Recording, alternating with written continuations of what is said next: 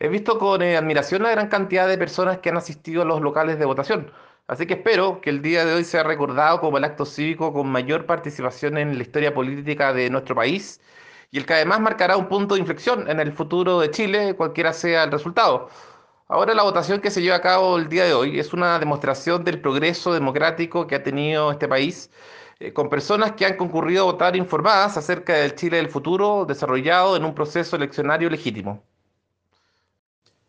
La participación ciudadana que espero sea contundente en este plebiscito, sin duda que fijará la forma y el contenido de nuestra estructura política pública, haciendo esto un tremendo avance, ya que se inicia con ello una nueva forma de hacer política eh, caracterizada por la concurrencia de todos los ciudadanos y ciudadanas.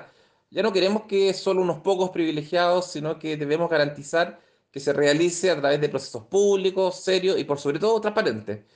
Además, este proceso independiente de los resultados que hoy conoceremos, fue desarrollado y garantizado por el actual gobierno del presidente Piñera, poniendo como eje central el pronunciamiento de la ciudadanía en completa tranquilidad y transparencia, y eso está por sobre las expectativas de cualquier sector político que quiera atribuirse el triunfo.